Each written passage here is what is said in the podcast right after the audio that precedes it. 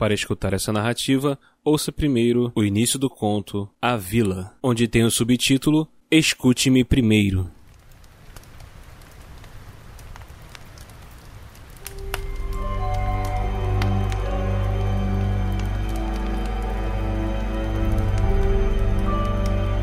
Vejo que você decidiu acompanhar o Vicente e entrar em casa. Vocês entraram e Jaqueline ficou olhando próximo da porta. Você segue em silêncio. Há um corredor longo, tudo muito escuro, pouquíssima iluminação. Vocês escutam o tique de um relógio. Que isso? Relógio de parede que ainda funciona? Logo que vocês começam a andar, Vicente vê algo no fim do corredor e vocês correm até o último quarto.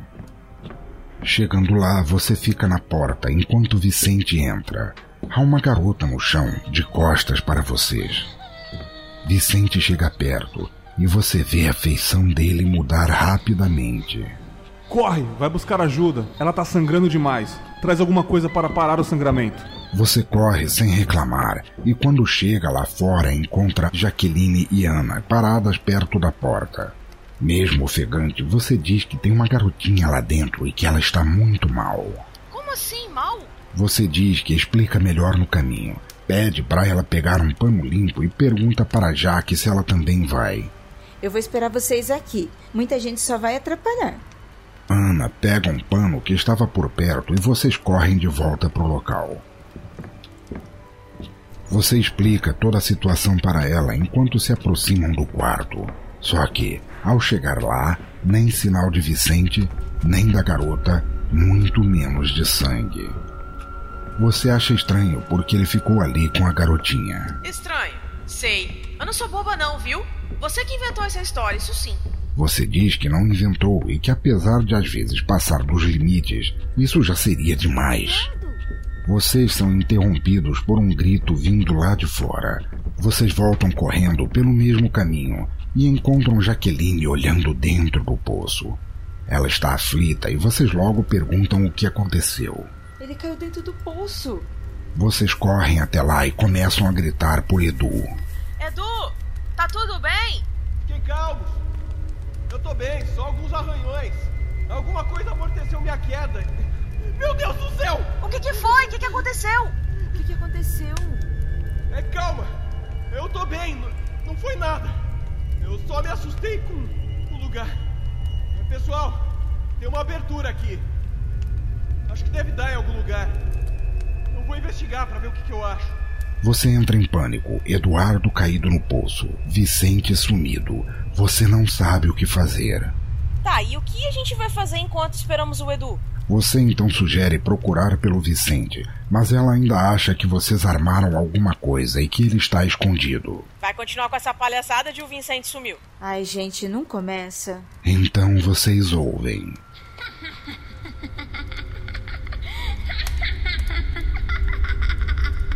Vocês três olham juntos para a casa de madeira e lá está ela, a garota.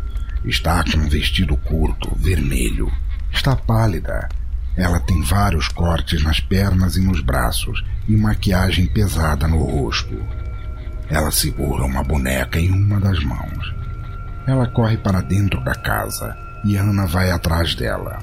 Você questiona onde ela vai e diz que não parecia ser deste mundo. Olha só, fantasmas não existem. É tudo fruto da sua cabeça, que deve ser vazia pelo jeito. Já que não se importa nem com o Edu, que tá preso lá embaixo, nem com a Jaque, que tá toda preocupada, e nem com o Vicente, que. Falando nisso, cadê aquele cara? Justo quando mais precisamos dele, ele some? Vai chamar ele. Você repete para elas que ele sumiu, que ele estava lá e depois não estava. Enquanto discutem, novamente vocês ouvem alguns barulhos estranhos vindos das casas da vila.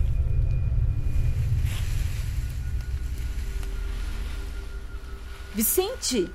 Jaqueline sai correndo na direção dos barulhos. Você grita para ela voltar e Ana se prepara para ir atrás dela, mas olha para o poço e corre até lá. Você se dá conta que tinha esquecido de Edu. Edu! Você ainda tá aí?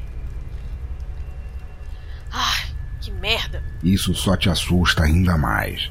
Então, Ana se dirige novamente para casa. Você questiona se ela vai realmente entrar lá sozinha.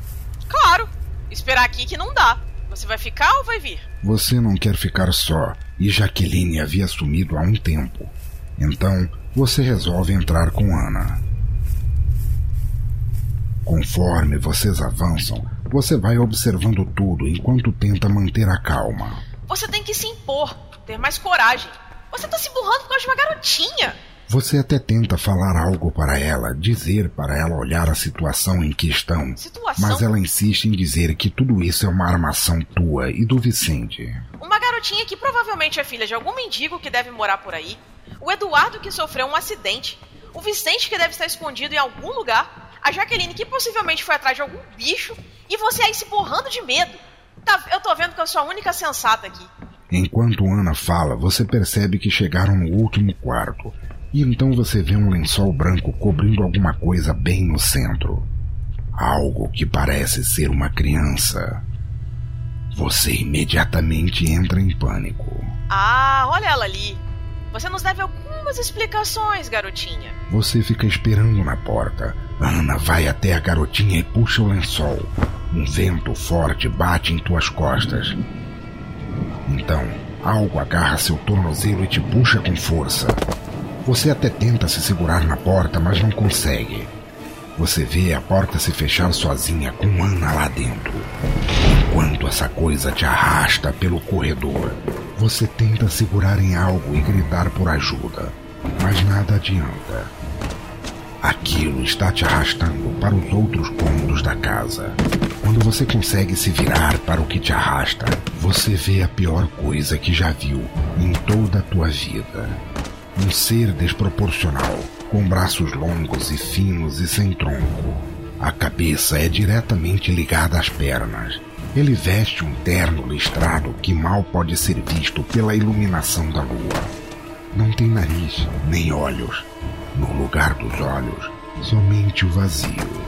Quando ele percebe que você está olhando para ele, para de te arrastar, olha para você, abre a boca e solta um grito horrível.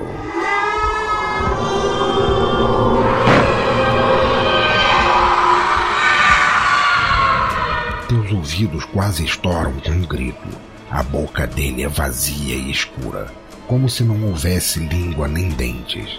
Imediatamente ele aumenta a velocidade e a brutalidade de como te arrasta. Teu corpo inteiro bate com muita força em vários locais.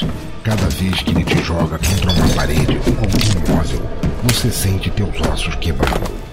Ele arrasta você com força pela escada. Você nem sente mais teu corpo, nem tem forças para gritar. O rastro de sangue vai ficando por onde você passa. Ao chegar no segundo andar, a criatura para por alguns segundos.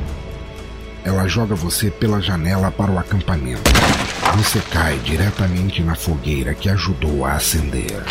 A última coisa que você lembra é de como as chamas vão te queimando vagarosamente até tua morte.